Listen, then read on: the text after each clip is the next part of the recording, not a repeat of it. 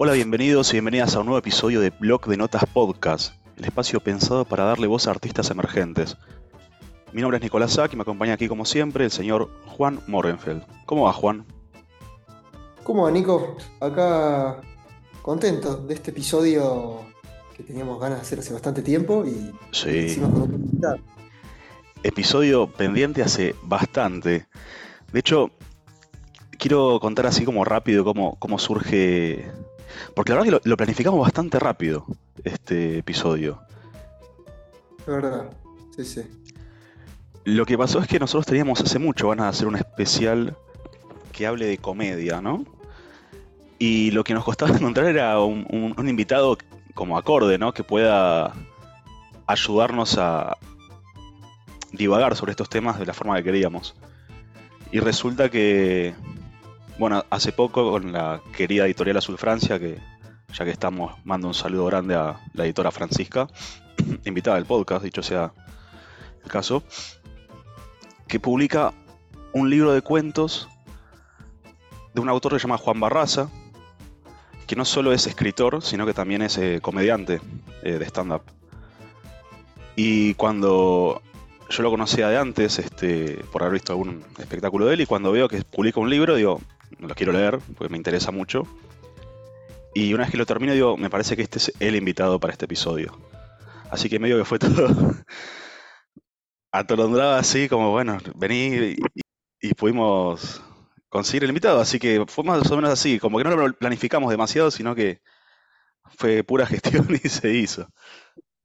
Es verdad. Sí, sí, cer- cerró todo. Cayeron todas las fichas de la nada. Así, yo estoy muy manija por este episodio, así que basta de intro porque creo que nos va a poder este, explicar mejor la comedia nuestro invitado. Claramente, sí, sí. Así que bueno, hoy nos acompaña el escritor Juan Barraza.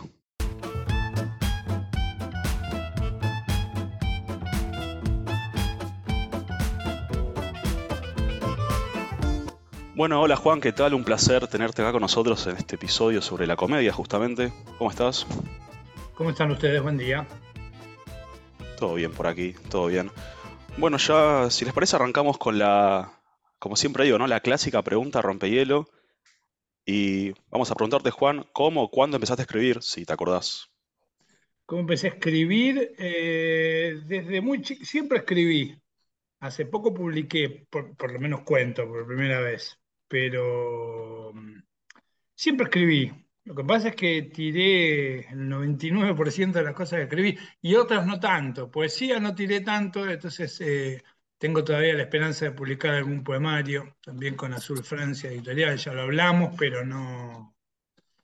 pero no, no, lo junté todavía. El trabajo de juntar las cosas que uno tiene escritas y que rescató y que no tiró y demás, eh, es un trabajo aparte, me parece. Es como reunir los textos que te gustaría y demás. Toma, a mí me toma un tiempo. Es como armar el equipo de fútbol casi. Sí, sí, sí, totalmente, pero, pero me toma un tiempo y, y- y, bueno, estuve muy ayudado y, y en algún punto medio corrido de buena manera, como tenía que ser por mi editora, que, lo, que en un momento fue como, bueno, dale, si vamos a hacerlo, mandame esto, no te cuelgues, mandame lo otro, este, te, devuelvo yo, pum, pum, tomémonos esta semana para definir y la otra semana para esto, y como con esa disciplina que a mí me faltaba eh, logré reunir los libros del primer cuento. Pero no me quiero ir de tema. Eh, empecé a no me acuerdo cuándo, escribí desde siempre.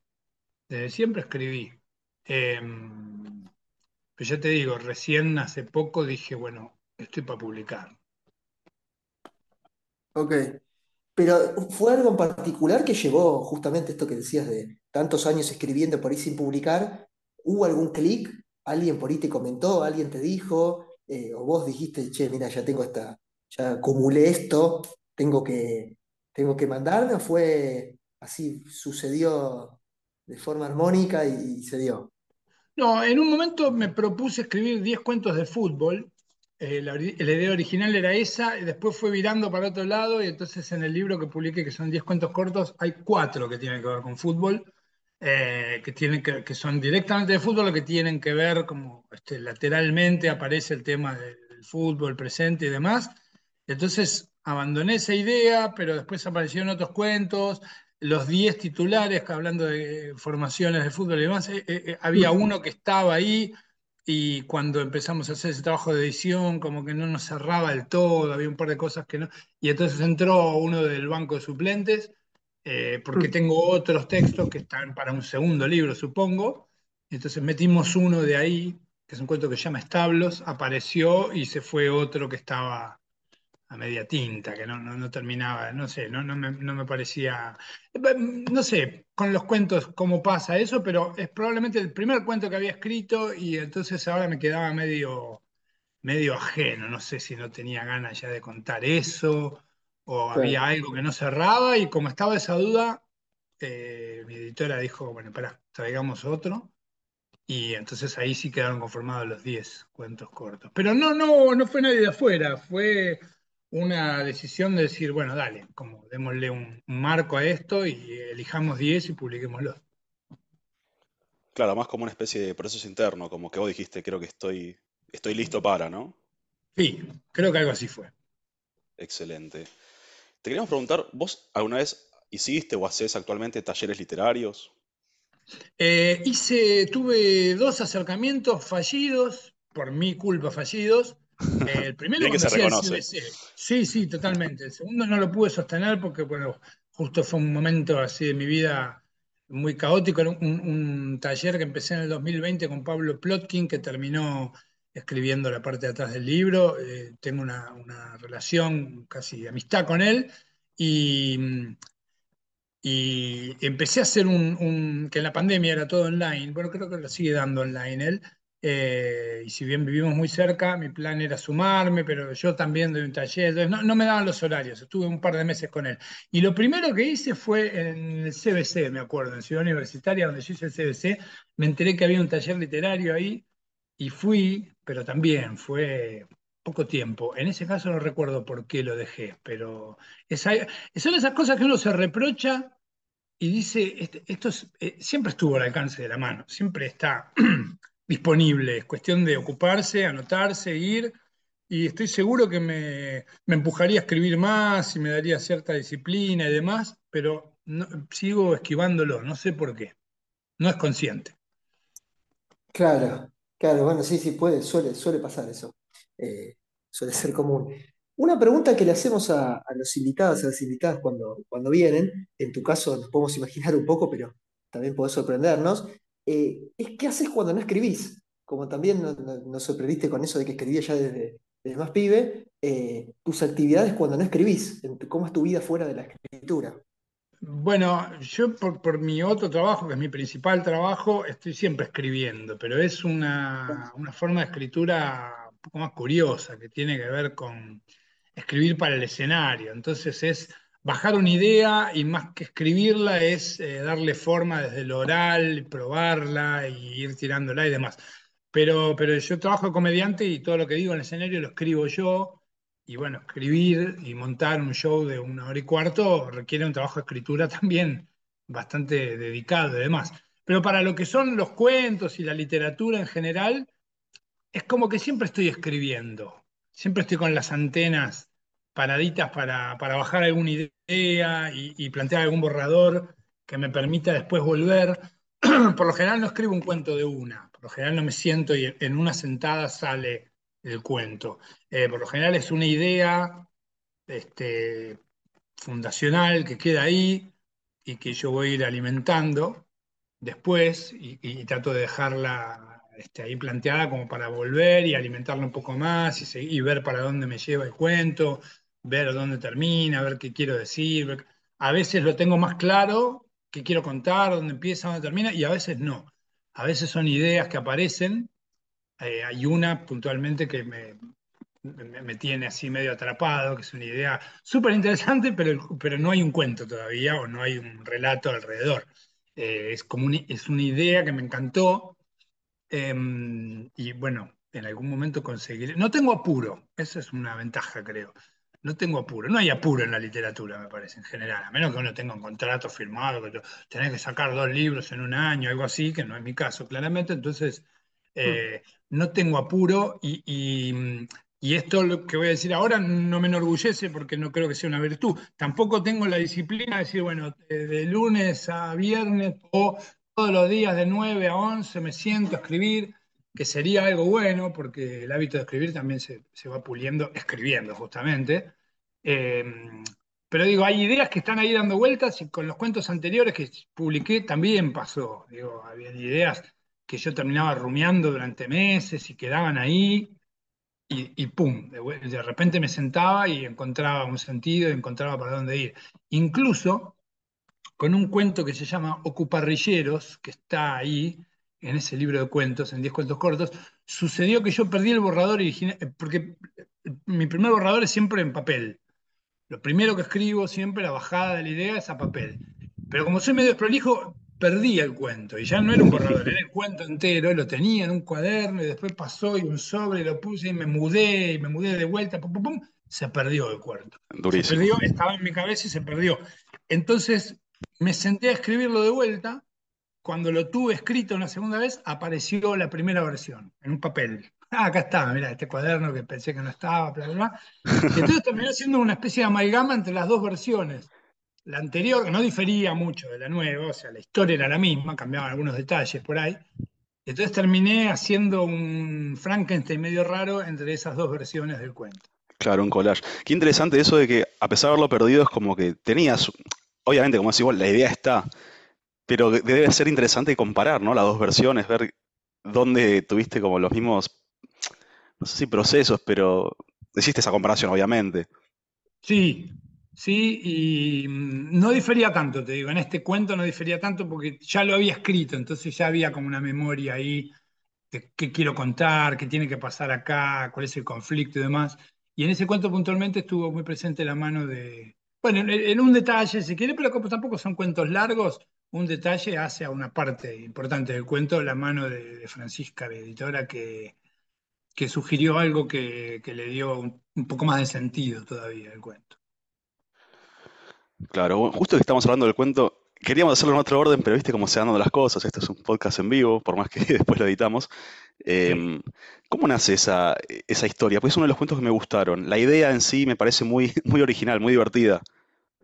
A mí me divirtió también, por eso me senté a escribirla y no se me fue, pese a perder el papel y demás. Em, e, e, esos 10 cuentos están en su mayoría empapados de una especie de, semblanza barrial, no sé por qué. Yo viví más de 10 años en el barrio de Florida, que es un barrio muy barrio, muy barrio de viejos que pasean el perro y toman mate en la vereda a la tarde, y como mucho PH, mucha casa, ningún edificio. Y se armó como una dinámica que a mí me disparó muchas imágenes y, pasé muchos años ahí, todavía no tenía hijos, que es como algo muy revolucionario en la vida de cualquiera. Entonces tenía más tiempo para mí, más tiempo de observación, más tiempo de... un tiempo de ocio que si uno tiene suerte se traduce después en, literatura, ¿no? Pero entonces eh, hay, mucho de eso. Y ese cuento puntualmente habla de una terraza que yo siempre imaginé como la terraza, si bien no pasó eso, no pasó eso, hay una terraza que era mi terraza, hay un perro que fue mi perro, con ese nombre, con esas costumbres que se describen. y, alguna vez hubo gente de trabajo haciendo una reforma en la terraza y un techo, no sé qué. Y yo subía y hablaba mucho con ellos. Y un día apareció esa idea, incluso apareció un juego de palabras, que es algo que me pasa a mí a veces, de tener primero el nombre de algo cuando no tengo el algo todavía. Eh, me pasó con cuentos, me pasó con espectáculos de comedia y me pasó con hijos incluso. Bueno, en el caso de los hijos es más común tener un nombre antes que esté el pibe físicamente presente, ¿no? Suele ser así. Pero digo, me apareció esa, especie de juego de palabras de, ocupas, pero que no ocupaban la casa, sino que ocupaban parcialmente la parrilla. Y al revés de los ocupas que existen en la realidad, era gente muy amable, que estaba dispuesta a irse, muy respetuosa y que dejaba todo muy ordenado y, ocupaba una parte de la casa. Eh, y bueno, nada, fui jugando un poco con esa, con esa idea, que, parte un poco de un absurdo, ¿no? Pero, pero me divirtió. Sí, es muy simpático. Me quedo con una cosa que contabas en el medio y con algo que dijiste antes, incluso esto de lo importante de observar, ¿no? En la literatura y eso de que hablabas de que quizá no te enorgullece, que para mí no está mal, ¿eh? Lo de no tener esa, no sé, ir a todas las semanas a escribir cuatro horas que siento que es más como un, el estereotipo del escritor que tiene que estar todo el día. Y para mí más importante, más que sentarte todos los días a escribir cuatro horas, tener esa capacidad de, observación para después poder bajarla. Pero probablemente si vos no estabas atento a estos detalles del barrio, esta idea no se te iba a ocurrir. Este, es lo que estaba pensando recién. Sí, a mí eh, en ese sentido estoy tranquilo, la capacidad de observación la tengo y la plasmo permanentemente en, ese otro trabajo que no tiene tanto que ver con publicación de cuentos y con escritura, con literatura, mejor dicho. Eh, pero siento también que observo 10 cosas y escribo dos eh, para literatura. Entonces, capaz que no me vendría mal a mí esa disciplina. Fontana Rosa tenía, por ejemplo, una, oficina donde básicamente había un, una habitación con un tablero y una computadora, no, era, no estaba tan justificado que el tipo se fuera de 9 a 18 a 10 cuadras de la casa a escribir, que es algo que puedes hacer en tu casa si está en las condiciones dadas de, tranquilidad y demás. Pero eh, él decía eso, la inspiración, yo no creo mucho en la inspiración, yo tengo que publicar, decía él, periódicamente. O sea, una tira todos los domingos y un inodoro Pereira por semana y un chiste diario y qué sé yo. Entonces tengo que ir, leer los diarios, sentar el culo y, que aparezcan las ideas. Si voy a esperar a que llegue la inspiración, no pago las cuentas, digamos. Eh, Tal cual. Para hablar de, ese estereotipo que dicen ustedes, de alguien que, que, lo necesita porque su trabajo es justamente con una entrega, un deadline periódico. Después estaba Bradbury, que como ejercicio para mantenerse activo escribía por lo menos un cuento por semana. Después escribo lo demás, escribo lo que publico, estoy trabajando en una novela, pero por lo menos yo tengo que escribir un cuento por semana sí o sí. Eh, si estoy internado con, eh, un yeso, hecho mierda, igual tengo que escribir un cuento por semana. Como era algo que lo mantenía activo a él, digamos, como un futbolista que tiene que salir a correr todos los días. Claro, sí, sí, sí, ahí para mantener el músculo. Em, Exacto. Una de, la, de, la, de las preguntas que, que tenías pensado, que un poco vos lo deslizaste y, y por ahí la respuesta puede ser obvia, pero al, al vos compaginar esas dos escrituras, por ahí nos puedes dar más detalles, es las diferencias que encontrás, que deben ser un montón, que ya lo deslizaste, ¿no? Entre la escritura para monólogos, para el stand-up, de, de, comedia y la prosa. Por supuesto, imagino que ya hasta de lo técnico, ¿no? Debe ser, deben ser un montón, pero por ahí algunas que, que, que vos sientas y digas, mismo desde la idea, porque no debe ser lo mismo de, escribir un chiste que te viene, como un punchline, hasta decir, bueno, yo acá tengo una idea para un cuento, pero ¿cómo, cómo vivís vos, que, estás en, particularmente en esos dos mundos, eh, como qué notas de diferente? Em, hay, hay, una especie de selección natural inmediata en mi cabeza que dice, esto va para este terreno, esto va para el otro así como creo yo que los comediantes entendemos que hay cosas divertidas que tienen que quedar en un asado con amigos y otras haría subir al escenario y otras diría, qué sé yo, con tu pareja cuando está en el supermercado y otras las publicarías en un libro.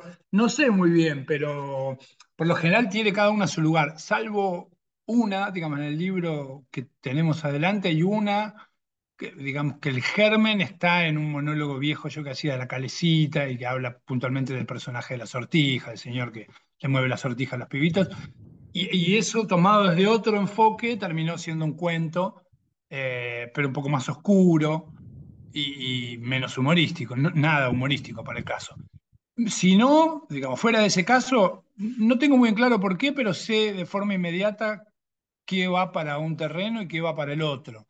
Incluso en alguna época que por ahí hacía lo que se llama contenido para redes, que es un término que a mí me rompe un poco las pelotas, eh, también había ideas que iban para ahí. Y, estaba claro que no iban al escenario, pero que yo quería plasmar ahí, de alguna manera. Eh, entonces no sé bien cómo es, pero hay una selección que no me toma mucho trabajo ahí. En el momento que cae la idea es como, esto va para acá. Claro. Ahí detecté cierta bronca en el término de contenido para redes, quiero que labures un poco más, porque a mí también no me gusta. Yo la, laburo haciendo contenido y no me gusta, no me quería decir nada totalmente, no me gusta. Nada, es como cuando los publicitarios hablan de él es creativo. Vamos a ver si es creativo. No es un trabajo ser creativo. ¿Entendés? un día fui a jugar a la pelota y venían unos, chilenos a jugar con nosotros. Y un día traen un amigo y me dice, él juega de goleador. Me dijo, no, juega de nueve. Si hace goles es goleador. Nadie juega de goleador. No es un puesto de goleador, ¿entendés? Juega de delantero. Si Sería- hace 10 goles, es goleador. Si no, es delantero. Eh, El LinkedIn del contenido, futbolista sería, el goleador se. Claro, es tan amplio el término contenido. Todo es un contenido, digamos. Eh, Sí. Entonces, bueno, no, no importa, es parte de mi pelea interna con, con el mundo de las redes y demás, al cual pertenezco y al cual participo. No me voy a hacer el. Porque a esta altura nadie se resiste. El Lutier tiene redes sociales, imagínate. Sí. Ahí para abajo, cualquier emprendimiento, cualquier cosa que uno quiera mostrar, vender, sea una carnicería, un comediante, lo que sea, tenés que tener eh, redes sociales. No hay escapatoria. Pero no No sé, banco, banco tener esa bronca en pequeñas pelotudeces, a mí me pasa también. Este, me divierte, me divierte expulsar esa bronca en cosillas así, como el término Claro. contenido, que no me Yo gusta eso lo exorcizo todo en el escenario. Todas esas cosas las exorcizo en el escenario, salen ahí. Entonces en mi vida real soy una persona con muchas menos broncas porque eh, se van, se Es la van terapia. por ese lado. Está excelente. Sí, ya que hablamos del escenario, te voy a hacer una pregunta re obvia, este, que probablemente te han hecho, pero bueno, ya que te tenemos acá. ¿Cómo fue que empezaste vos con los monólogos, con el stand-up? Eh, yo no, me formé como comediante, me formé como actor con Raúl Serrano en la Escuela de Teatro de Buenos Aires y hice un par de años de, teatro independiente. Y el humor apa- apareció, es algo que yo te diría que tenía que aparecer, estaba claro que yo tenía que hacer esto en algún momento. Y, y no fue tan consciente, con un amigo muy cercano eh, que al principio también se subía a monologar y después se bajó y qué sé yo, pero, pero que es un tipo muy humorístico también, empezamos a, a escribir, empezamos a ir a ver lo que había para ver, te hablo del año 2004, 2005, los shows que había para ver eran contados con una mano. Y la gente que hacía stand-up solo en Buenos Aires en esa época, ni siquiera se había federalizado, eran, no sé, muy pocos, de verdad. Entonces vimos lo que había, tampoco existía, yo creería, por ahí estoy diciendo una barbaridad, pero creo que no existía YouTube en ese año incluso. Entonces, para ver comedia de afuera había que tener la suerte de, che, me pasaron un DVD, fíjate, este tipo se llama George Carlin, mirá este Robbie Williams, y mirá tal cosa, bla, bla, bla. Y me digo de forma apócrifa, entonces uno empezaba a ver y a, y a como a entrar en ese mundo, a ver qué era eso que pasaba, que acá en la Argentina no pasaba de esa manera, o tenía otro nombre, pero de repente el stand-up, qué es el stand-up, y cada show al que uno iba, la gente explica, salía un tipo a explicar qué es lo que iba a pasar, a contarle a la gente qué iba a ver, y qué, cuál era el rol del público, y qué iba a decir el comediante, y qué tenía que pasar y demás. Entonces en el 2006, por primera vez me subí medio de kamikaze, que es como hay que subirse en esos casos, porque si lo pensás no tiene ningún sentido. Subirte a hacer reír a un grupo de extraños con una luz en la cara es un acto que no tiene mucha lógica. Hay que tener Eh, huevos, hay que, es exponerse en realidad. Cualquier tipo de Sí, subirse al escenario hay, hay que, hay que estar listo, digamos. Es de ponerse.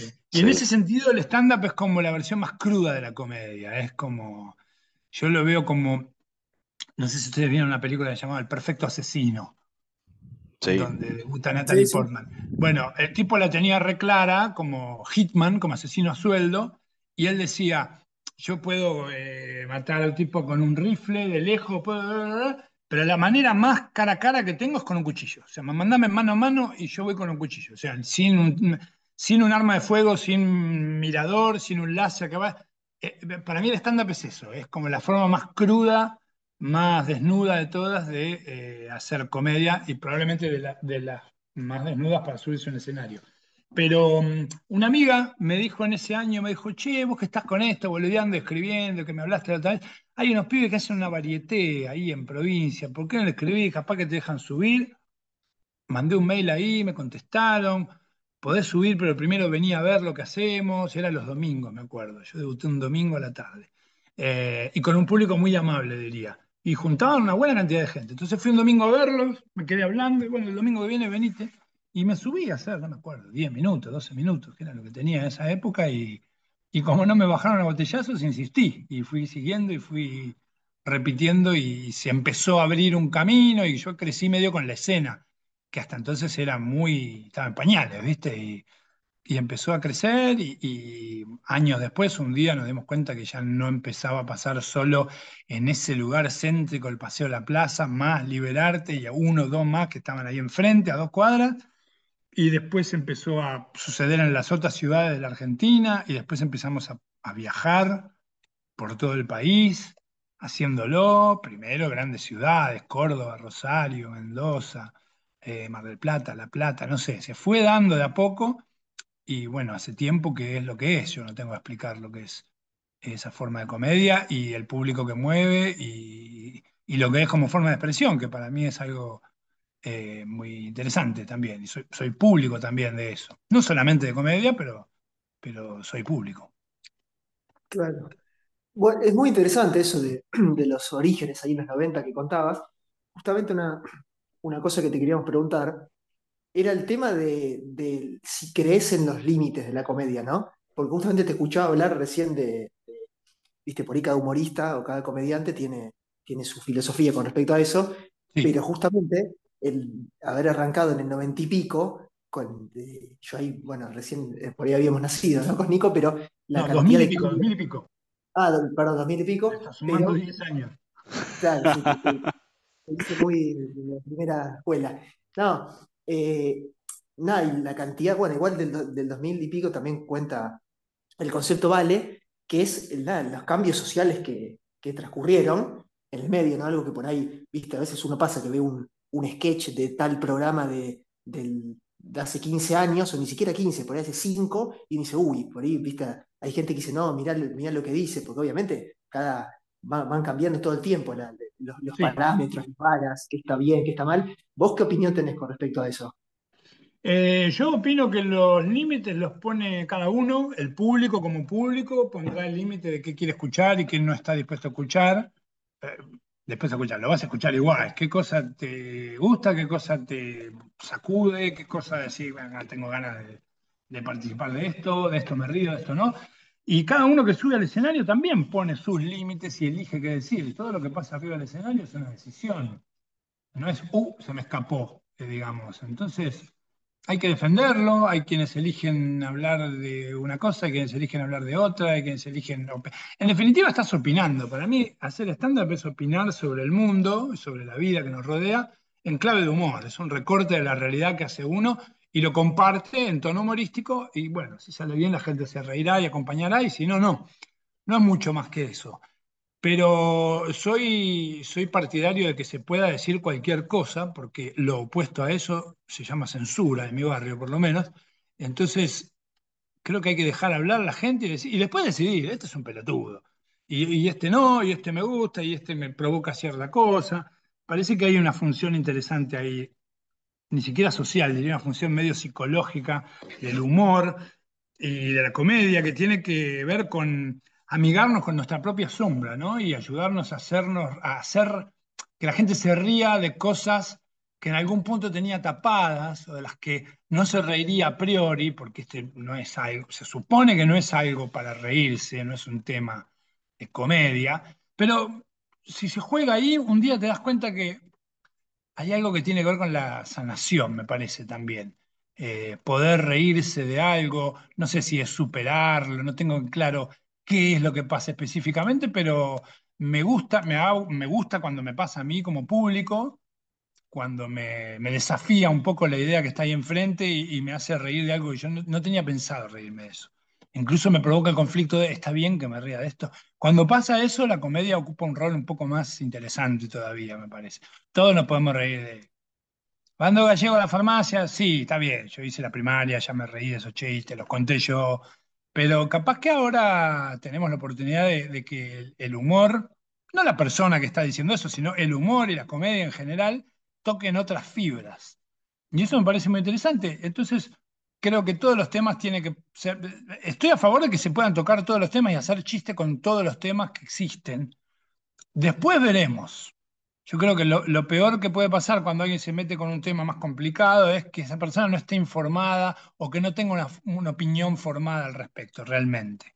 Si yo quiero eh, hablar del aborto, del femicidio, y lo que tengo que hacer es un juego de palabras, que podría ser mi hijo que está en primer grado, y bueno, es como que no estás a la altura de ese tema. Si en cambio voy a plantear una opinión y juego, me juego el cuello en lo que estoy diciendo ahí, y está mi nombre y mi cara, no estoy escudado detrás de un personaje, una máscara, una nariz, un, otro nombre, lo que fuera, ahí me parece más interesante.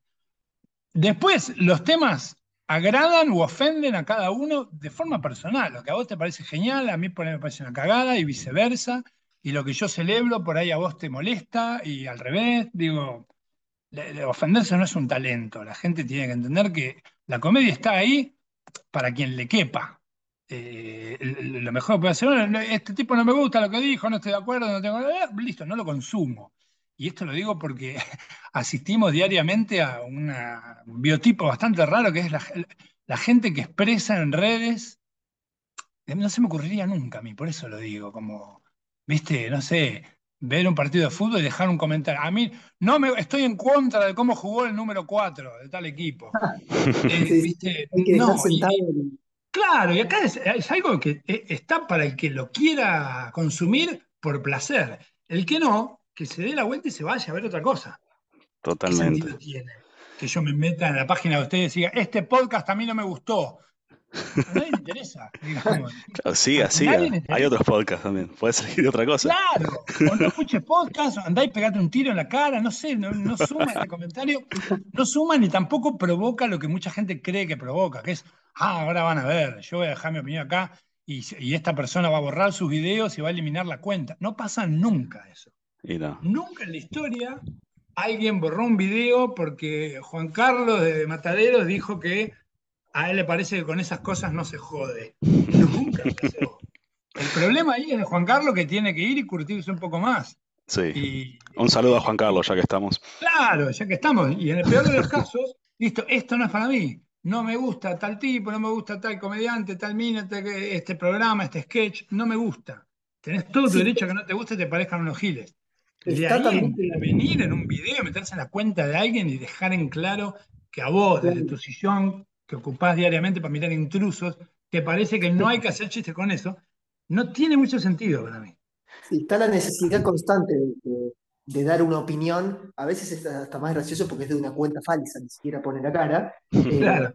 pero que está como esa necesidad automática, inmediata de dar una opinión, sobre todo en las redes, y más que nada, no solo opinar sobre todo, sino criticar, ¿viste? Como que yo acá estoy criticando esto, estoy dejando mi huella en el mundo virtual.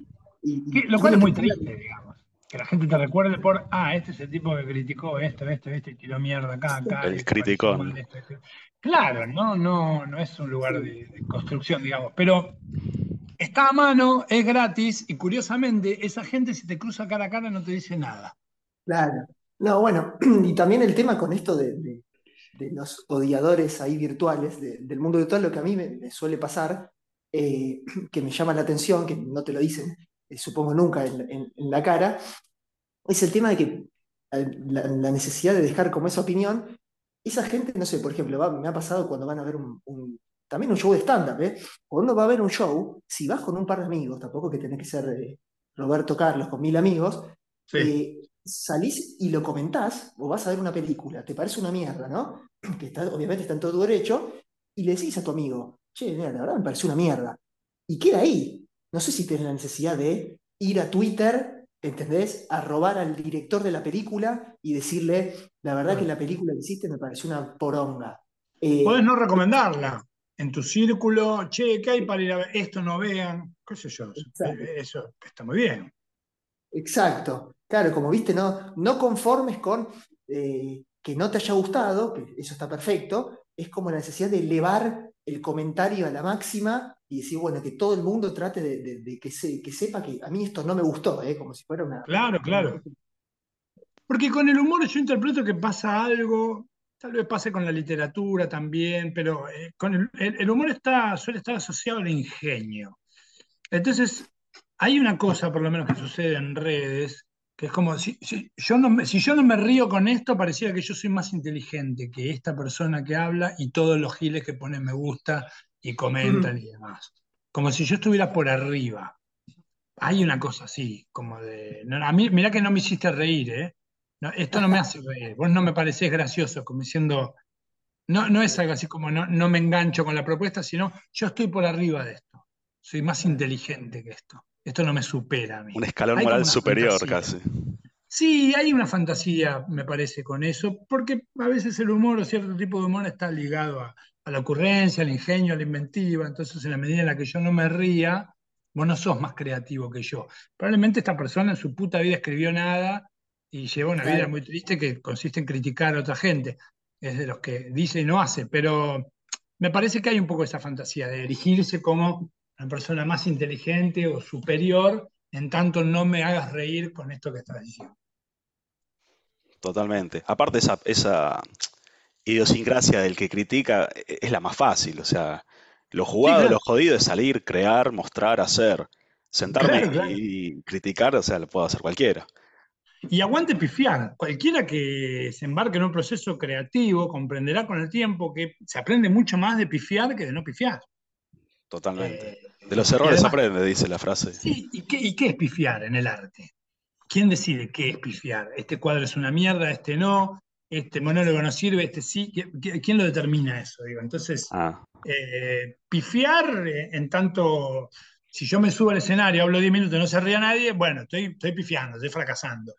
Pero lo sé por experiencia propia, he pasado muchas veces por eso, se aprende de eso también. Entonces, no dejar lugar para, para, para patinar, digamos, y que te vaya mal, no tiene mucho sentido.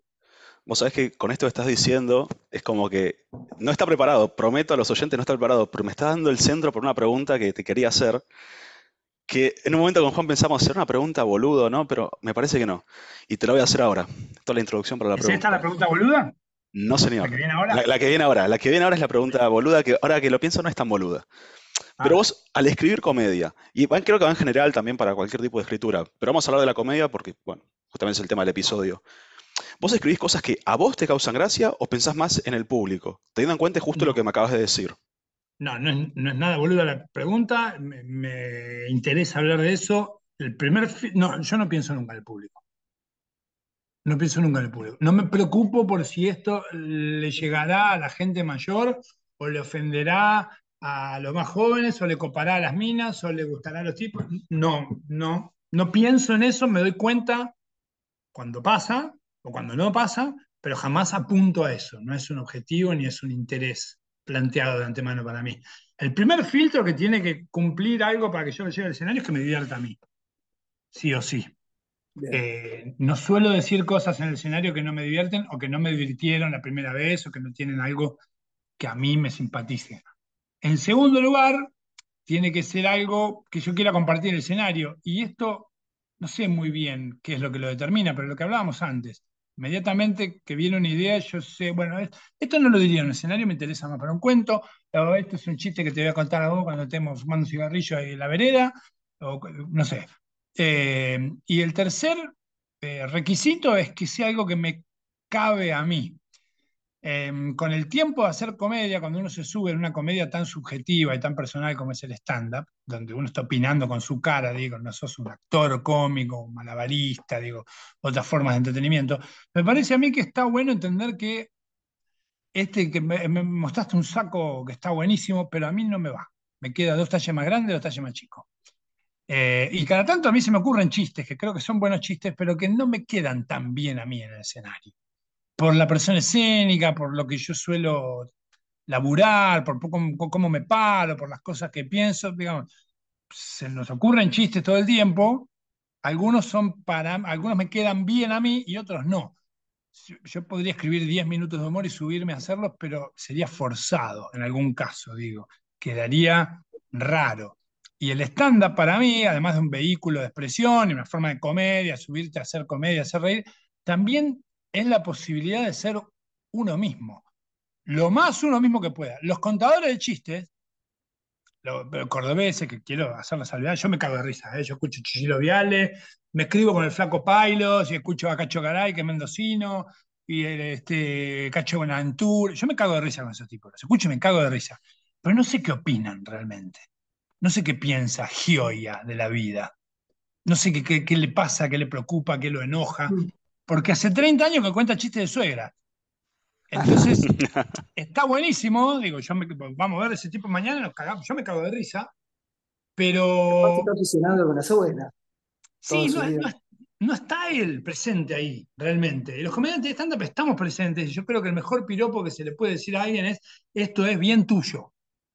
A un escritor lo mismo, es bien tuyo, es como un estilo propio, esto no tendría sentido que lo haga nadie más. Cuando uno comprende eso, empieza a seleccionar las cosas que le quedan bien. Este saco me lo voy a poner porque es exactamente mi talle, como el zapatito de Cenicienta. Eh, este saco es, más lindo y vale más guita y la tela mejor, pero es dos números más grandes. A mí no me va. Entonces. Es interesante que se construye a dos eso, ¿no? Como que por un lado es un, proceso interno, pero por otro lado también se construye en base a lo que te van diciendo. Vos decís esto de es un lindo piropo y es cierto creo que vos te das cuenta cuando tenés ese estilo, pero a la vez es como que se retroalimenta con lo que te dice el espectador, ¿no? Porque está, este trabajo está muy atravesado por la mirada del otro, pero para mí hay una dualidad muy interesante ahí, que es que eh, para que el trabajo se complete, dependemos de la mirada del otro, de la risa, de la aprobación, del aplauso, de lo que cuerno fuera, pero a la vez es muy sano cagarse en el otro en algún punto para no caer en lo que preguntaste vos al principio, eh, ahora voy a escribir esto que le agrade a, y esto lo escribo pensando en que le llegue a, y esto lo veo, está apuntado a, yo no apunto a nadie, yo subo a decir algo que creo que es gracioso y verosímil. Eso tiene que ser verdad, tiene que ser creíble y gracioso. Para mí, he llevado 200 chistes que yo creía que eran una genialidad y me lo metí en el culo porque no lo eran. Lo opinaba yo y nadie más. nadie se rió, una, dos, tres funciones, listo. Guardo este chiste. A lo de chistes. se va. Sí, sí. Sí, si no, voy a laburar en el espejo para mí solo y no es la idea.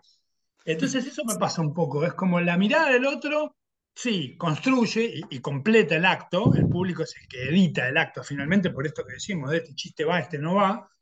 Pero a la vez, a la hora de escribir, para mí hay que cagarse en todos los demás que no sea uno. Ser genuino sería. Sí, con lo que vos querés. Después veremos si es una boludez lo que yo quiero o no. y eh, además, eh, como que yo siento que eh, está bueno lo que estás diciendo, como no, yo vengo más del palo del guion y del, cine, que no, por ahí no tenés el contacto directo, ¿no? Como tenés vos, por ejemplo, en un escenario. Está, bueno el concepto porque es eso, digamos, si no te gusta lo que vos estás escribiendo, ¿para qué te vas a subir o a exponer o a filmar o a escribir o lo, que carajo sea en total, además, ese público vos lo vas a tener. Vos sabés que escribas el chiste que tengas, te subís al escenario y vas a tener gente escuchándote. Entonces, de última es preferible que no se rían de algo que igual a vos te, te, parece piola, un buen material, o que se rían de algo que te parece bueno, a que arriesgarte y decir, bueno, yo pensé tanto en el espectador que por ahí no sé, pensé en un pibe de 20 años, entonces hago un chiste medio, medio millennial, con redes sociales y le das una vuelta con esa temática y por ahí después no funciona y te querés matar. Eso es contenido, no sería el acto en sí, es contenido. Sí, sí. Eh, claro. E-, esa ventaja tiene el estándar que tenés un feedback inmediato todo el tiempo ahí. Claro. que no tiene la literatura, por ejemplo. Yo escribí este cuento, lo publicamos y para mí fue, porque fuera de, de Francisca, este, no lo había leído casi nadie eso. Entonces, era medio un mm. misterio. Yo suelto estos cuentos, ya no son míos y ya no los puedo tocar, a diferencia de un monólogo que me subo todas las semanas a hacer y que puede ir cambiando. Ya, eh, eh, lo solté esto. Si todo el mundo que compra el libro me dice, qué cagada lo que escribiste, bueno, tendré que pensar que, que no sirvo para eso, que a nadie le gustó, no sé. Pero fuera de mm. eso, a la hora de escribir, en el proceso creativo, para mí hay que pensar en uno y en qué tenés ganas de contar. En definitiva, somos todos contadores de historia un escritor, un guionista, el que labora en cine, el que se sube en escenario. Estamos todos contando historias y si no es una historia que te toca a vos un poco, ¿y para qué no? Claro, claro, no, no, coincido plenamente.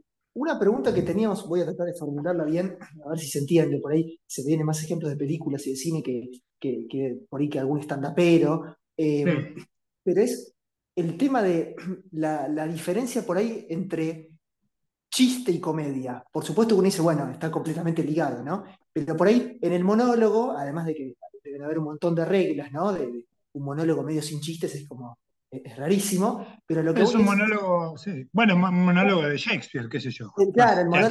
Teatral, Más teatral, exactamente, pero es, si a vos también te copa, por ahí se me vienen más películas, ¿no? El tema de la comedia como que por ahí debe ser más difícil hacerlo en stand-up, entiendo, la comedia como situacional, Han habido también películas de, se vienen de Woody Allen, ciertas cuestiones así, donde por ahí la situación es un delirio, pero yo miro la escena que por ahí me recontracagué de risa, y no sé si hay un chiste que sea un punchline, un gag que diga, uh, es increíble, pero por ahí la situación de estar viendo, qué sé yo, eh, que, no sé, alguien que está hablando con Dios tomando su mate y viene el diablo drogado, no sé, una situación delirante que por ahí no sé si hay un chiste increíble, sino que la situación cómica, ¿no? como más situacional, a mí me hace cagar de risa.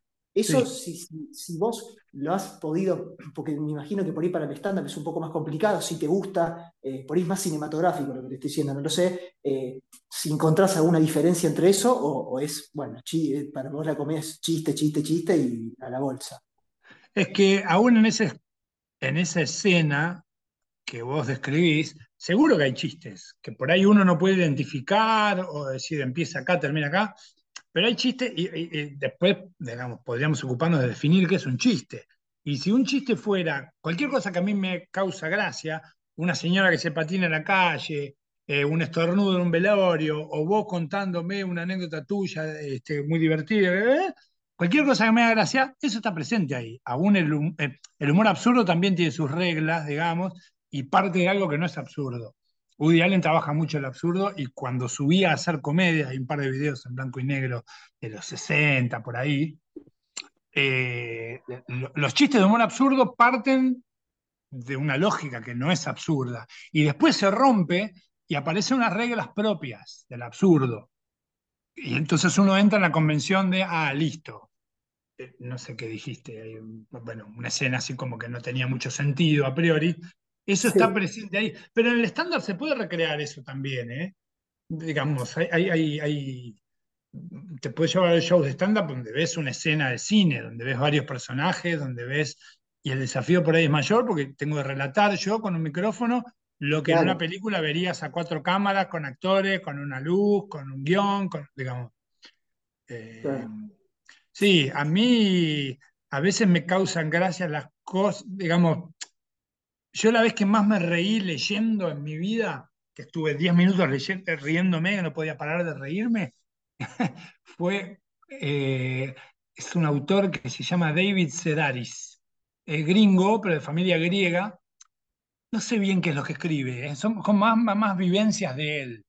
Escribe relatos de cosas que pasaron realmente, de su infancia, no son cuentos más de ficción, digamos. Em, y el tipo que es gay tuvo una pareja, tuvo un novio con el que se fue a vivir a Francia por trabajo y el novio hablaba francés o era francés y él cae en una clase de idioma de mucha gente no francesa aprendiendo francés como UA 21, ¿viste? Todo el mundo, pero, pero todos extranjeros. Un polaco, él que era gringo, un árabe, un ecuatoriano, un chino, toda esa fauna hermosa de gente en una clase de francés donde la profe hablaba en francés. Y una clase de francés. Bueno, yo lo leí en inglés el libro. Y no sé cómo hace ese tipo que en inglés, sin ir, nunca al francés, que es un idioma que yo no domino, eh, cuenta los distintos pifies de cada uno, de cada nacionalidad, explicando la Pascua. Están hablando en la clase de la Pascua y salta una alumna árabe y dice, perdón, ¿qué es la Pascua? Eh, ¿Cómo no sabés qué es la Pascua? no, no, ustedes saben, yo en mi país no existe la Pascua, ¿me pueden explicar? Y la profe dice, a ver, explíquenle, pero todo tiene que ser en francés. Y nadie domina el francés como para explicar eso, todos tienen un nivel muy básico, y lo que vos lees es como los pifies de cada uno queriendo explicar la Pascua, y cuando se complica, el chabón sale de esa clase y relata, dice, en un momento hicimos lo que hace todo grupo de adultos cuando no sabe qué decir, empezamos a hablar de comida, dice. bueno, es genial lo que pasa ahí. Y yo no te puedo decir dónde hay un chiste y dónde no, dónde empieza. La situación es increíble. Claro, no sé cuál es el remate, cuál es la premisa, pero fue la vez que más me reí. ¿Tenés el nombre del libro? Eh, el libro se llama Me Talk Pretty One Day, que justamente está mal escrito, es una frase mal escrita y es muy interesante también el, el pifie permanente que hay. Y el tipo es muy capo porque es muy difícil pifiar esto lo hace el chabón que hace Borat también. Ese, ese comediante, ese actor, Sasha Baron Cohen, todos los personajes que hace él hablan mal inglés, porque no son de ahí.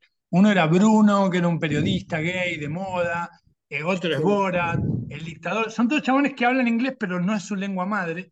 Y él es muy capo porque sabe cómo pifiar. O sea, lo escuchás pifiar y te das cuenta, este tipo sabe muy bien, e, es un gran lingüista para pifiar de esa manera. Esto pasaba en este libro, y como a mí me interesa mucho la comunicación y, la lengua en general, los idiomas, me pareció brillante lo que consigue el tipo, incluso en otro idioma. ¿Entendés? Es como que yo te cuento en castellano los pifies de una clase de inglés, de... pero nunca en inglés. Te cuento en castellano y lo que vos escuchás son frases fallidas en castellano de gente que no sabe conjugar y, quiere hablar de Dios. En vez, entonces, en vez de decir el Señor, dicen ese hombre. Claro. no, es genial, es genial. Lo doy como ejemplo porque al día de hoy yo no sé cuál es el remate, cuál es el chiste, cuál es el mejor chiste, pero yo me cagué de risa de eso. Entonces la comedia está para ser disfrutada antes que analizada, me parece. Sí, sí, sí. Ejemplificaste mucho mejor eh, ese ejemplo que diste, por ejemplo, de situación bizarra que no puedes identificar el chiste y te estás cagando de risa, a eso quería ir yo. Así que mucho mejor. La clava al ángulo, podría decirse. Bueno, hablando ya de. hablando ya de libro, me parece, creo que es momento de hablar un poco de tu libro, ¿no? Bueno, lo digo yo porque voy manejando los tiempos como quiero. Así que es hora de hablar de tu libro. Hay tres que me gustaron. Me gustaron, te diría que todos los cuentos, pero hay tres que me gustaron más. Este, después quiero hablar con vos, a ver cuál es el que más te gusta a vos, a ver si estamos de acuerdo o no. El primero, está bien, está bien no tenerlo en claro. Es como elegir entre los hijos, no, es fácil. Ah, claro. Este, el primero de todos, el que abre el libro, que es Llamen Alito, me pareció fantástico. Ese que dice que está basado en un chiste popular, si no me equivoco. Sí. Em, Después me di cuenta que no mucha gente conoce el chiste popular. Yo no lo conocía al menos. Y eso ah. hizo creo que lo disfrute más todavía. Pero a mí lo que me pasó con ese cuento es que siento que vos lográs construir una situación toda seria para al final tener un remate que realmente me hizo cagar de risa, porque no me lo esperaba. Eh, ¿Querés contarnos cómo, cómo nace ese cuento? Sí, eh, yo escuché un par de veces en mi infancia a mi viejo contar ese chiste que no es el cuento, es solo el remate, y ni siquiera sé si es un arquero. O sea, la construcción del personaje del arquero va totalmente aparte, en un carril aparte.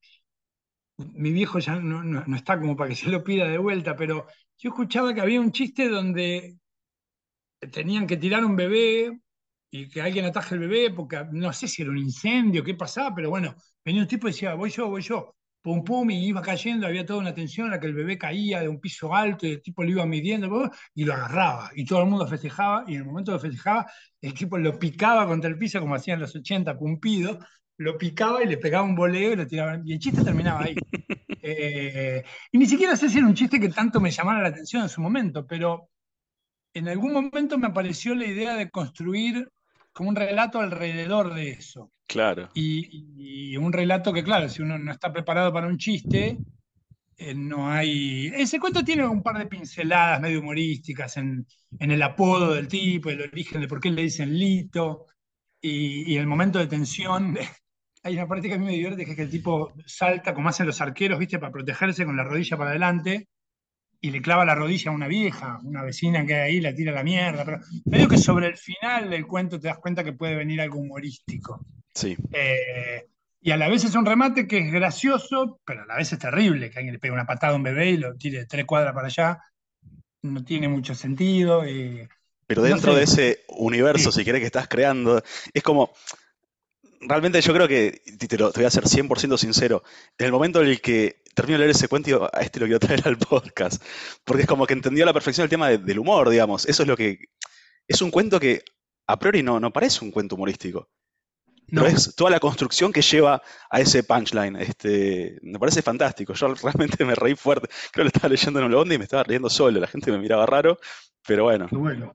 Este... Eh, ahora que lo decís, puede ser de los que más me convence a mí ese, cuento. Eh, sí, pero tampoco sé por qué, es por ahí, por cómo se fue armando o por... Eh, es, raro, porque los cuentos, yo creo esto, a ver qué opinan ustedes. Lo sé, sé que esto pasa en el escenario. Me pregunto si pasa también cuando uno escribe un cuento. Yo creo que cuando uno sube al escenario, hacer lo que hago yo por lo menos, con uno sube los libros que leyó, la gente que conoció, los lugares que pudo visitar, eh, la mina con la que saliste, el tipo con lo que te puteaste, la gente que conociste, las reuniones que tuviste, los asados que comiste, las charlas, o sea, todo un bagaje cultural, de memoria, de vivencias, que puede ser chiquito o grande, pero creo que todo sube con uno al escenario y va viniendo como en flashes de repente. Yo subo y hago un chiste y veo que ese chiste tiene una frase que escuché una vez de alguien que no estaba queriendo ser gracioso, pero a mí me llamó la atención y tiene una imagen y tiene un ruido que yo escuchaba cuando miraba el chavo, no sé, está como compuesto por mil partículas que vienen del pasado y de otras conversaciones y no sé si de otras vidas, de dónde carajo, pero terminan componiendo el chiste. Creería que con los cuentos puede pasar algo parecido. Sí, eh, sí, sí, creo que... Autores. Pero creería que... Y con ese cuento pasa bastante eso, por eso lo traigo a colación. No, y es lindo eso, tomás el chiste que te contaba tu viejo. Yo creo que en todo tipo de, escritura siempre, por más de que no estés hablando específicamente de un tema, traes cosas tuyas. Siempre hay un poquito tuyo en lo que escribís, ya sea para un chiste, para un cuento, para un guion, para lo que se te ocurra. Así que sí, estoy de acuerdo con la definición que estás dando. Hay algo de un, siempre hay algo de uno, y, y en mi caso creo que siempre hay algo, casi siempre hay algo de otros. Entonces a veces me parece que el mérito pasa por saber meter esos ingredientes y, combinar y condimentar con cosas que escuchaste, porque todos lo escuchamos, todos lo leímos, todos alguna vez lo, percibimos de alguna manera, pero digo, a mí me, pasa eso. Y con este cuento puntualmente pasa mucho eso. Eh, con Ocuparrilleros no, salió todo de mi cabeza, pero con este cuento hay una anécdota que yo escuché contar, este chiste que mi viejo contaba cuando yo era chico, eh, alguna imagen que me vino alguna vez, por ejemplo, hay un detalle muy chiquito, pero eh, cuando está el incendio que desata el conflicto en ese cuento, los bomberos, ese cuento pasa en un pueblo chiquito y los bomberos no están porque están apagando un incendio en la ruta y como no hay una dotación de bomberos para cada pueblo, están todos a unos kilómetros eh, apagando un incendio. Bueno, ese incendio sucede de una manera que yo no sabía y un día me enteré que muchos incendios se dan en lugares así como pastizales y campos, en la época de calor, cuando no llueve, alguien tiene un pucho. Y yo no podía creer de entrada que un incendio grande arrancara así. Pero es verdad, alguien tiene una colilla de cigarrillo al costado de la ruta, pum, prende una hoja, prende, pum, pum, tenés un incendio. Terrible. Eh, y eso aparece ahí. Eso lo escuché una vez en, en Ranchos, que es un pueblo que queda atrás de Chascomús, hace años. Quedó en mi cabeza ese germen y apareció en este cuento. No hace el cuento, no es un no, no, no, Son la historia, pero aparece ahí. Es interesante eso que decís. Otro cuento que mencionaste antes, este, que jamás me hubiera imaginado que venía de, un monólogo y que me gustó mucho, es Operación Zebra. Eh, que también siento que un poco es el mismo espíritu, porque primero parece también el argumento bastante serio, no sabes qué pasó, un trauma de la infancia. Este, y termina siendo algo más oscuro. Más oscuro, totalmente, sí. Uno Ahí está el chiste. Cuando lo leía yo lo pensaba, este, un abuso, andar, saber qué habrá pasado, un trauma de la infancia seguro. Y que al final el, eh, también el punchline hace, ah, mira, este, también me gustó mucho ese cuento. Mira, cuando le pasé ese cuento a Fran, a mi editora, en un momento me dijo, sí, sí, porque es el cuento del pedófilo. Momento, le dije yo, no hay ningún pedófilo.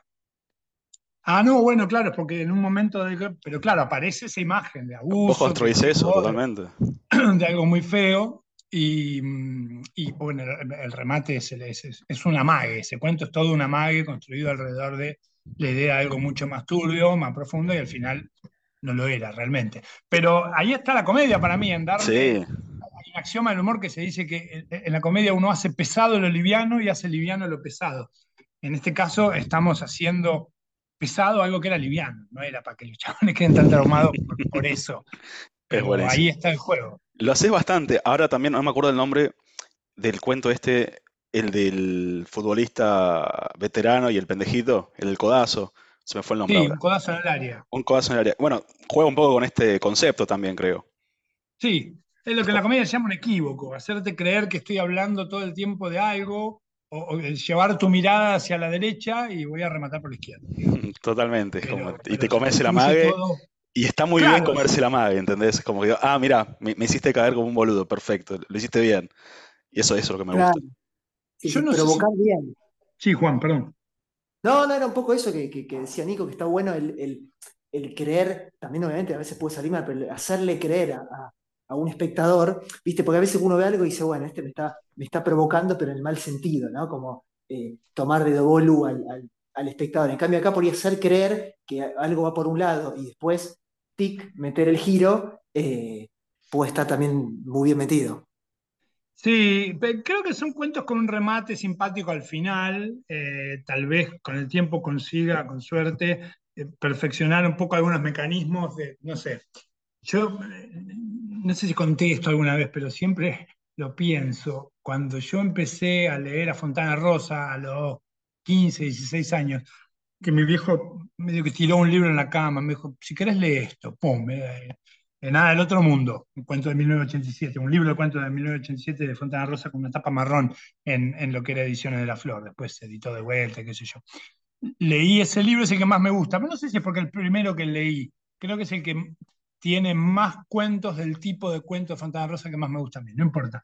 Hay un cuento ahí que se llama La degradación de Ute Rummenigge, que es una millonaria alemana, eh, que la, mina está, la degradación es porque la mina está como purgando una culpa, se siente tan culpable que se impone a ella misma el castigo de ir y acostarse con el vagabundo más hediondo de todos, una cosa de someterse a un asco físico y un ultraje y una aberración que no lo pueda superar porque tiene mucha culpa. Y la culpa de lo que tiene la mina es que eh, eh, es súper humorístico, cuenta que cocina mal, no sabía cocinar y un día hizo una comida que estaba tan mala que se enfermó toda la familia. Eh, ese es un poco el planteo del cuento. Después va para otro lado el cuento, pero... Eh, y, y, en ese párrafo donde cuenta cómo toda la familia, cuenta al vagabundo con el que se acuesta, le cuenta la mañana siguiente cómo se enfermó la familia, dice que eh, el marido le agarró una enfermedad eruptiva, ¿de qué se murió? Ponele. Una hija perdió el pelo y tiene que usar una prótesis, no sé qué. Y después hay un párrafo que dice, y ahí comprendí yo esto que voy a decir ahora. Hay un párrafo que dice, y mi hijo menor perdió el sentido del oído y con él perdió el sentido de la orientación y hoy rebota por las calles como una peonza, sin saber quién es, sin saber qué hacer y lo que es peor todavía, sin saber lo que es una peonza. Yo cuando leí eso, dije, ¿cómo hizo este hijo de puta para saber que yo no iba a saber lo que era una peonza? en el momento que leyera la palabra peonza, mi cerebro iba a decir, ¿qué será una peonza? Claro, es un juego mental que le hace el lector, que además está perfecto porque... Te juro que solté el libro y me quedé con la boca abierta. Y dije, ¿cómo? digamos, yo puedo adivinar, puedo decir una palabra difícil y adivinar que ustedes no la van a saber, pero ese, ese, ese amague, ese truco de te digo algo y al final el personaje que, del que yo estoy hablando tampoco sabe lo que es una peonza, igual que vos. Es muy gracioso. Es muy gracioso. No podía creer. no podía creer que alguien hiciera eso con mi cabeza eh, en un libro, digamos. Ni siquiera cara a cara. Me fascinó como mecanismo y bueno, no es que uno trate de replicar eso, pero me, parece divertido cuando el lector entra, pasa como espectadores de cine también, cuando entras en, en, algo y dices, ah, me cagaron, listo, este tipo hizo conmigo lo que yo quería, lo que él quería, perdón. Totalmente. Y nada, después el último que así quiero como así destacar, por lo menos para mí, es Dulce o Salado, que me gustaron los diálogos, fueron buenos diálogos, graciosos, me reí. Este, estuvo muy bien. ¿Vos sos más dulce o salado? Yo soy más dulce. Y estoy convencido de que nadie es 50 y 50. No existe. Eh, em, Yo claramente soy más salado. No sé vos, Juan. Sí. Pasa esto. Eh, el salado tiene más abanico más grande, obviamente. es cierto. Si yo te saco lo dulce, puedes comer muchas más cosas, solo salado, al revés, no me tanto. empalago fácil, Juan, a mí me pasa eso, entonces prefiero claro. salado. Claro. Em, me dejó pensando. Ese, cuento es el, el, el, cuento escrito con más diálogos, casi todo diálogo. Sí. Casi todo diálogo, interviene este mozo que aparece cada tanto y medio que tira un chiste y se va. Y, y el último personaje, y y demás. Y de vuelta ahí hay una propuesta eh, que yo escuché una vez y me pareció una idea muy graciosa, que es la idea de transformar el cementerio de Chacarita en un country. Si no me equivoco, está en ese cuento. Sí, está en ese cuento. Lo plantea alguien como un negoción, digamos. ¿Cómo no la vieron esto? Imagínate Tinelli, que tiene la productora de escuadras, un country, porque Chacarita es enorme, si vos mirás un mapa de la ciudad, es gigante, ¿Cómo no hicieron un country? Sería el único country en pleno centro de la ciudad, bla, bla. Nada, es una idea que me divirtió y el cuento no pasa por ahí, pero está esbozada ahí. Entonces, volviendo a lo anterior, ¿viste? Es como una ensalada donde aparecen distintas cosas que uno escuchó, vio y que por ahí le llamaron la atención en un momento. Y lo interesante para mí es que no es que en ese momento las anotaste, dijiste, algún día voy a meter esto en un cuento. Quedó quedó en un disco rígido, en un lugar donde van las cosas, pero que no necesariamente sabes que te está llamando la atención en ese momento. Claro, hay, algo que a, mí me encanta de eso que estás diciendo. Justamente yo tengo esa idea hace bastante tiempo. Creo que a veces eh, también lo trato de usar cuando escribo inconscientemente, ¿no? ¿Qué es esto que vos decís de, lo decías con lo de, por ejemplo, que habías escuchado ahí cerca de Chascomús con, con el causal de los incendios y todo eso, ¿no? Eh, por ejemplo, no sé, puede ser algo que a uno le pase personal, con una mina, lo que sea, ¿no? Eh, o una anécdota que escuchás, una situación que ves, de usarla, no, no, sabría cómo sería el concepto, ¿no? Pero que no sea por ahí lo principal de la trama, ya sea un guion, un cuento, eh, pero que, por ejemplo, un personaje lo mencione, que, o esto del cementerio, ¿no? o que pase, si estás escribiendo una película, que en un momento completamente de costado a la trama pasa eso, que para uno es importante, es parte de, la propia ensalada, los condimentos que usás, y por ahí no es que hace la película, el cuento, la novela, eh, el monólogo, pero por ahí lo tiras y me parece que está muy piola porque no es, la parte central de la narración que estás contando, pero es decir, mira, este tipo está contándole a un amigo en la ficción algo que, no sé, me pasó a mí con una mina, no sé, cuenta toda una, y eso lo hacen algunos autores que a mí me encanta eso, como meter algo que sea importante para el autor, pero que por ahí no es eh, decir, che, la, la, película va de un, un, tipo que está desenamorado y le pasó algo con la mina, sino que es un momento y que esté ahí como, como, como un condimento, digamos. Sí, sí, no es central en el cuento, pero sí está. Y bueno, es que se van armando esas pequeñas cosas, los cuentos. Eh, y a veces uno disfruta eso más que el final del cuento, que no necesariamente tiene que ser como el remate de un chiste, digamos. Pero, pero a mí me pasa también de leer en un cuento, por ahí no acordarme el resto del cuento, pero acordarme como e, esa escena, ese momento, ese diálogo, ese pasaje. Eh, nos pasa mucho eso, me parece. Sí, sí, sí, suele, suele ocurrir. Eh, para ir cerrando, porque el tiempo virtual es, tirano. El tiempo en el eh, Zoom es tirano. exactamente, tal cual. Em, lo que le estamos pidiendo a los invitados, invitadas que están pasando, ya algo deslizaste más con este Diego, que puedes repetir el nombre también, que estuvo muy bueno, son referentes que tengas, recomendaciones que por ahí quieras eh, tirarnos de comedia, puede ser también decir Woody no sé, lo que sea, de cine, de eh, un, un, autor underground, eh, quien quieras recomendar, sé que Fontana Rosa, por supuesto, por como lo nombraste, también debe ser un referente, puede ser más... recomendado. Claro, claro, no, lo que vos quieras, todo lo más conocido, menos conocido. Sobre comedia. Si querés sobre comedia, también podés agregar algunos otros que sean de otra, no comedia. Pero no de literatura, digamos, estamos hablando, o de, comedia en general, salimos de los libros. Lo que quieras, puede ser un restaurante también, lo que quieras. Ah, muy bien. Ah, también puede ser un restaurante, la verdad, sí. Recomendar el emprendimiento de un amigo que arrancó a vender, no, mentira. Eh, bueno, me siempre que me ponen en esa situación me parece más interesante recomendar cosas que son poco difundidas. vean a Seinfeld, todo el mundo la vio. Claro. claro, no, no estás destapando nada. Em, a mí me gusta, eh, hay una página, que bueno, tiene un usuario en Instagram, es una página, tiene un usuario en Twitter, que es una especie de revista Barcelona de España, justamente existe en la ciudad de Barcelona, están los que la hacen, que se llama El Mundo Today. Recomiendo que vean eso. Sí, sí, está en Twitter. Está en Twitter también, me divierte mucho. Y hace poco conocí al chabón que hace eso en Barcelona. Eh, Quique se llama, uno de los que escribe eso. Eh, por decir algo, ¿eh? después comediantes de acá, bueno, puedo recomendar comediantes que a mí me gustan mucho y que no son muy difundidos, que es probable que la mayoría de la gente no los conozca. Por caso voy a hablar de Pablo Mazzola, con doble Z, como el aceite, el aceite creo que es con una. Pablo Mazzola es un comediante que me gusta mucho a mí. Hay una chica que ahora no está actuando tanto y yo lo lamento mucho que se llama Luciana Feistman, F-A-I-S-T, man, apellido de superhéroe. Luciana Feistman. Y después me gusta mucho Gabriel Gómez, que vive en España, ahora se fue en la pandemia allá y está trabajando allá y abrió un club de comedia actúa y produce, se está moviendo allá en la ciudad de Barcelona, Gabriel Gómez. Esos tres me vienen a la cabeza como comediantes poco difundidos que para mí son geniales, pero que no han tenido este, tanta difusión o por ahí no se conocen tanto por el motivo que fuera. Excelente. Bueno, ya quedando menos de un minuto, lamentablemente tengo que cerrar esto, así que Juan, muchísimas, pero muchísimas gracias por haber venido hoy al podcast. La verdad que un lujo escucharte y nada. A ustedes, muchachos, gracias. Un, un, grato domingo a la mañana, que es un momento del día que uno no sabe qué corno hacer.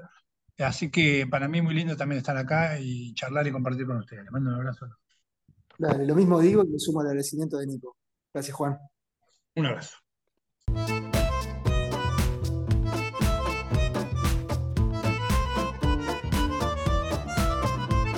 Bueno, Juan, estamos finalizando el episodio 28, el especial comedia. Sensaciones. Gran episodio, creo. Gran charla, entrevista con, con el invitado. Con tu tocayo. Eh, es verdad, sí, me, me, costó, me costó. Me cuesta decirle Juan a alguien que no sé yo. Eh, no, pero estuvo muy bien. Y, y, creo que también pudimos ahí, ah, nos ayudó, ¿no? Él un poco nos, nos, explicó, nos contó, espero que a los oyentes y a las oyentes también, un poco el camino de, de la comedia, sus particularidades, ¿no? Eh, cómo se cruzan con, con el mundo de la, de la prosa, el chiste, me parece que estuvo muy bueno. Sí, creo que se llegaron a conclusiones interesantes. No sé si conclusiones, pero a reflexiones, si te gusta más la palabra. Eh, no, para mí es muy loco lo que. No sé si lo llegué a decir al principio, en la intro, ¿no? Pero yo, cuando era más chico, era muy fanático del stand-up y lo veía en la tele y, y, lo veía. Lo he visto en vivo y es loco, ¿viste? Poder tener la charla entrevista de blog de notas con él, la verdad que estoy muy contento. Pero. ¿Cómo? Tu modo fan de lo, lo, lo, lo disimulé bien el modo fan, hago lo que puedo. Pero bueno, vamos a, a, hacer como siempre, a pasar las redes. Eh, pueden encontrar a Juan Barraza en Instagram como arroba acá Juan Barraza, con doble R y una Z. También hablemos un poco del libro de cuentos de Juan que se llama 10 cuentos cortos, de la editorial Azul Francia, como dijimos antes, que realmente recomiendo porque está muy bueno. Sí, sí, sí, vayan a adquirirlo, por supuesto. Además estuvo hablando un poquito de sus cuentos, así que eh, hagan la labor. Y después con respecto a la portada, ya un conocido, de, un habitué del, del, del, podcast, gran portada del día de la fecha, de gran Ignacio Miguel Santonja, amigo de la casa, eh, arroba mhumor, E-M-E humor, así que también síganlo que, que volvió ahí a, a, tirar unas magias eh, virtuales, así que estén atentos. Ha vuelto, hemos esperado ansiosos el retorno del gran M Humor a las redes, así que nada, estamos muy contentos también de, de su vuelta que vale aclarar también, nuestro primer invitado, el primer invitado del podcast. Este, qué lindo poder retomar. Sí. El, el, más real, el que estuvo desde, desde, cemento. Desde cemento, totalmente. Han pasado 28 episodios de eso. Qué locura, ¿no? Exactamente. Gran bueno, camino, así que. No me voy a poner bueno, reflexivo Nico, ahora. ¿Vamos a cerrar? Dale, dale. Gran, gran honor y gran placer el episodio de hoy. Lo mismo digo. Adiós.